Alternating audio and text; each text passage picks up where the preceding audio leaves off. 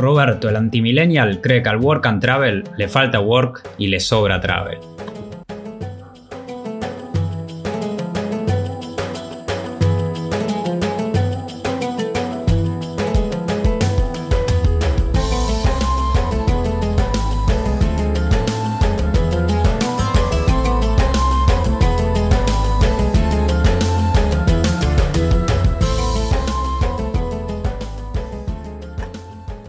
Bienvenidos al podcast Viaje al planeta Tierra por Marcando el Polo. Yo soy Dani. Y yo soy Jota. Y en el capítulo de hoy vamos a hablar sobre esa gente que quiere boicotear todas las ideas que uno tiene. Esto surgió por una publicidad que viene el subte hace un tiempo y le saqué una foto porque me llamó la atención, que decía justamente, era una propaganda de una mm, de estas consultoras de trabajo, que decía este Roberto, el antimillennial, ¿no? Esta gente que se opone a todo, que dice que a la vida hay que trabajarla, hay que ganársela más que vivirla. Y me puse a pensar, ¿no? De cuánta gente hay eh, como Roberto, estos anti-millennial, estos anti-todo, que cada vez que le contamos nuestros sueños o nuestros proyectos te tiran abajo y te dicen, no, pero la verdad que ese work and travel le sobra travel y le falta work. Ponete a laburar. ¿Cuántas veces nos dijeron ponete a laburar? Sí, lo peor es que. Lo peor es cuando nosotros le terminamos creyendo a toda esta gente y nos terminamos convenciendo de que tienen razón, que quizás sí, quizás le sobra travel y le falta work y nos tenemos que quedar trabajando, rompiéndonos el lomo, porque esa es la manera de ganarse la vida, así nos enseñaron, así fue siempre. Y eso fue lo que nos eh, fueron transmitiendo nuestros padres, nuestros abuelos. Y aparecemos con todas estas ideas modernas de un work and travel, irse a trabajar y a viajar por otro país del mundo de qué se trata eso, o, gente que tiene canales de YouTube y vive de eso, canales de Instagram y también vive de eso, vive viajando y trabajando por el mundo, de qué se trata todo esto, y creemos que, quizás no sea para nosotros, que quizás tienen razón y tendríamos que, que escucharlos más. Sobre todo cuando cambia el paradigma laboral, ¿no? Ahora estamos están surgiendo un montón de nuevas profesiones, un montón de maneras de ganarse la vida que antes no existían. Entonces, claro, para alguien como Roberto, que creció en otro contexto social, en otro contexto histórico, con otras prioridades, Claro que le parece raro y le parece hasta inaceptable.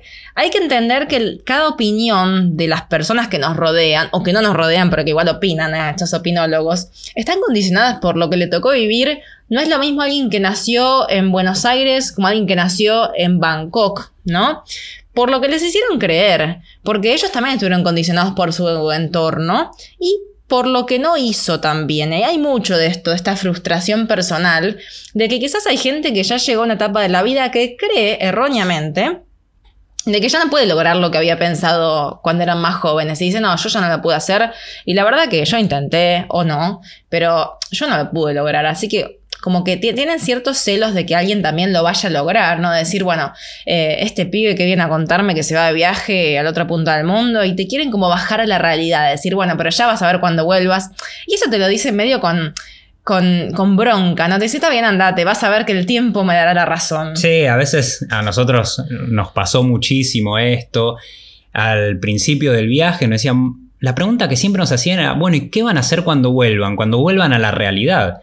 Eso era lo que más nos, preguntaban, como si la realidad fuera tan tétrico, un lugar tan oscuro, un pozo en el que uno termina cayendo y deprimiéndose, porque todo lo que habíamos hecho hasta ese momento no era la realidad, era una fantasía que nos habíamos creado, una burbuja, y estábamos viajando por el mundo, recorriendo y trabajando a la vez, pero eso no podía durar mucho tiempo más. Después fueron pasando los años, nosotros nos fuimos encontrando la manera, obviamente con muchísimo work, había travel también, pero muchísimo work fuimos encontrando la manera de poder seguir con este estilo de vida, que obviamente siempre decimos que no es para todos, que puede haber gente que le guste mucho, gente que después se da cuenta que vivir y estar viajando y trabajando a la vez quizás no es lo que, lo que ellos querían hacer, porque lleva un montón de trabajo. Nosotros me acuerdo cuando estábamos en Japón, cuando estábamos en Japón intentando o empezando a escribir un viaje interior, nuestro primer libro, y nos sentábamos en, el hostel, en el lugar común del hostel donde estábamos intercambiando algunas horas de trabajo a cambio de una habitación. Íbamos al espacio común, nos poníamos a trabajar y claro, el dueño no entendía nada de lo que estábamos haciendo, decía, ¿por qué están trabajando acá adentro, haciendo esto? Pensaban que estábamos hinchando ahí en la computadora sin hacer nada. O como los que te ven con el teléfono y dicen, estás boludeando con el teléfono. Hay gente que no entiende, pero bueno, lo que tenemos que entender, no tenemos que ser como Roberto que no entiende la, el nuevo paradigma o lo que el otro quiere hacer, sino que hay que tratar de ponerse en el lugar del otro, generar esta empatía, decir, bueno, Roberto o todos los, los Robertos no entiende por qué no les tocó vivir esto, porque le enseñaron otra cosa. Y sobre todo porque creyeron que la vida está para ganársela, no para vivirla. Hay que cambiar este pensamiento de que si uno no sufre y no lo trabaja lo suficiente, es que algo está mal, ¿no? No está bien visto que estés disfrutando la vida constantemente. Como que tenemos este chip de que la vida se disfruta en las vacaciones, ¿no? De que el trabajo no tiene por qué ser disfrutable. Nos metieron eso en la cabeza y nada más. Entonces por eso dice, le sobra travel y le falta work. Igual alguien que diga que al work and travel le sobra work, le sobra travel y le falta work es porque jamás, jamás en su vida hizo work and travel porque si hay algo que caracteriza a las working holidays el, exceso de trabajo y la cantidad de horas que uno trabaja. Sí, depende de cada uno también. Nosotros hemos conocido gente que se fue de, de working holiday y decían que no podían ahorrar, que, la verdad que no sabían cómo hacíamos nosotros para ahorrar, pero bueno, decidieron otras cosas y quizás sí estaba más party en realidad que travel, más party que work y se gastaban toda la plata en eso. Era un travel and party. Travel and party. Hay, obviamente, y no está mal, no se puede juzgar porque uno por ahí quiere hacer esa experiencia, irse solamente un año, después volver y seguir con, con lo que estaba haciendo y había dejado eh, en stand-by acá y, y, después volver y seguir con ese, con ese camino y no está mal. Pero obviamente que si uno, uno quiere, no tiene que dejarse llevar por todas estas opiniones ajenas que, que, nos quieren hacer cambiar de idea, porque se tiene que dar cuenta que, que hay un montón de gente haciéndolo. Es importante cambiar también la gente que nos rodea, escuchar otras opiniones, no solamente quedarse con la de nuestros seres más cercanos, quizás que son nuestros amigos, que no lo hacen de mala intención, pero a veces nos, nos terminan boicoteando los planes sin quererlo, sin intenciones, pero quizás los escuchamos y decimos, bueno, esa es la opinión de ellos, si me lo dicen es por algo y debería seguir sus consejos. Y esto del antimillennial surgió en el subte. A mí me gusta mucho hacer este ejercicio de observar lo que hace la gente mientras viaja en subte, ¿no? Si voy sentada voy leyendo, pero si voy parada voy mirando lo que hacen los demás.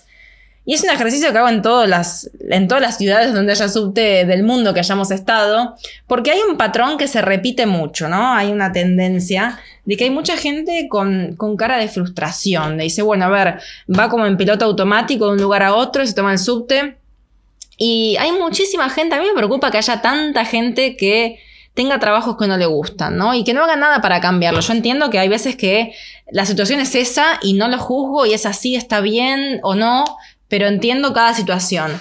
Pero hay un montón de, de veces que la gente lleva una vida que no disfruta, que no le gusta, por miedo al cambio, ¿no? O por no esforzarse para cambiarla. Y eso ya es otro tema, porque sí pueden cambiarlo y sí pueden hacer algo que disfruten, que les guste, pero claro, por supuesto que lleva mucho más trabajo, que lleva eh, coraje, ¿no? Cambiar estilo de vida, eso significa dejar atrás un montón de cosas que nos hacen mal, pero también que nos mantienen este equilibrio de esta vida que va casi en piloto automático. Y mm, lo que sucede también es la cantidad de veces que eso nos condiciona a cómo nos relacionamos con los demás, esto ¿no? del antimillennial que te va a tirar abajo.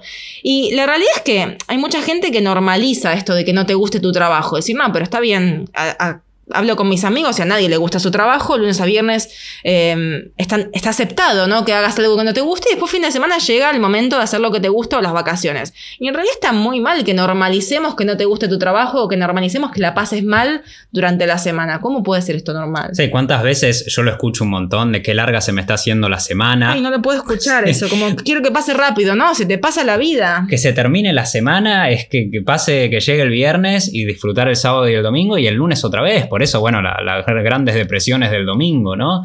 O recién estamos a mitad de semana, falta un montón.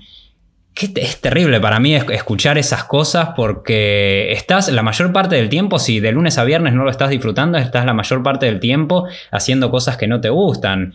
Y, la verdad que no, está para nada bueno. Eso también es algo que, nos pasaba mucho, lo escuchábamos mucho en China, ¿no? El modelo chino que la mayoría de la gente no, no, podía entender y no podía aceptar lo que nosotros estábamos haciendo, estar viajando por su país, por más que le dijéramos que era parte de nuestro trabajo, que nosotros viajábamos, escribíamos, compartíamos eso, escribíamos libros, pero no lo podían entender y nos decían, y, pero están perdiendo un montón de años y todos los que están, otros colegas o gente que, que estudió la misma carrera que ustedes, los están pasando, están aprovechando el tiempo y ustedes están viajando. como si no, no sirviera para nada viajar.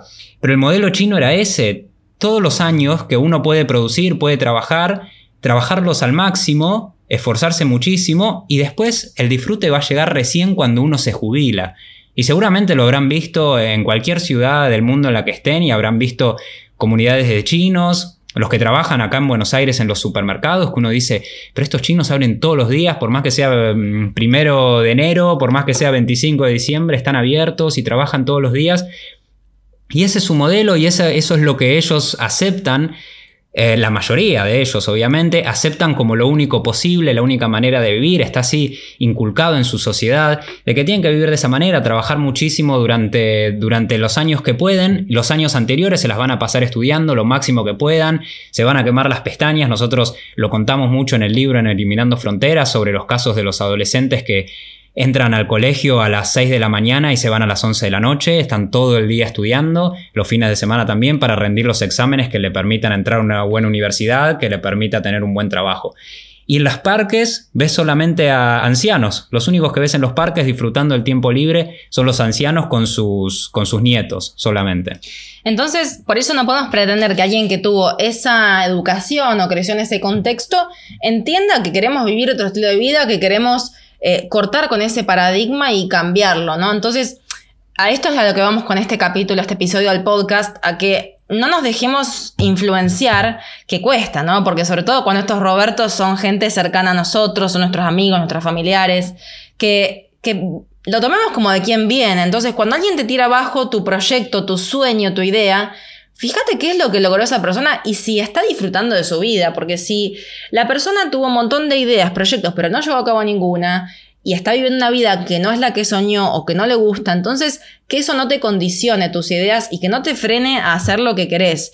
Si sale mal, saldrá mal, perfecto, pero al menos lo intentaste, ¿no? Hay que, ahí viene el problema, ¿no? Cuando dejamos que los pensamientos y las opiniones de los Robertos, que crecieron en otro contexto, en otra generación, o no, quizás son de nuestra generación, pero con el contexto social que les tocó, eh, con el que les tocó crecer, fueron influenciados de otra manera, ahí cuando nos empiezan a condicionar nuestras decisiones es cuando empieza a generarse el problema después de decir, bueno, al final tiene razón, esta persona, la verdad que no me voy a ir de viaje.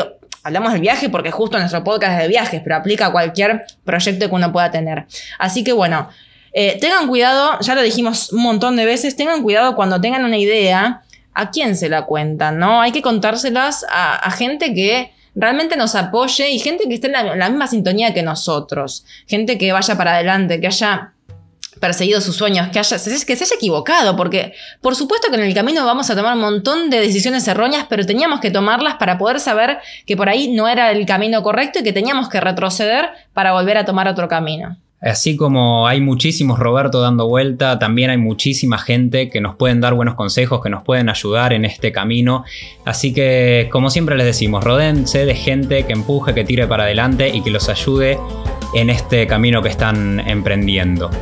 Nosotros estamos en Instagram como Marcando el Polo, si quieren compartirnos sus historias, sus Robertos que, los están tirando para abajo. Hacemos catarsis juntos. Hacemos catarsis, eso está buenísimo, está bueno de escuchar otras historias, compartir. Así que ya saben dónde encontrarnos, nos escriben y seguimos hablando por ahí. Así como llegamos al final del capítulo de hoy y nos vemos en la próxima parada de este viaje al planeta Tierra.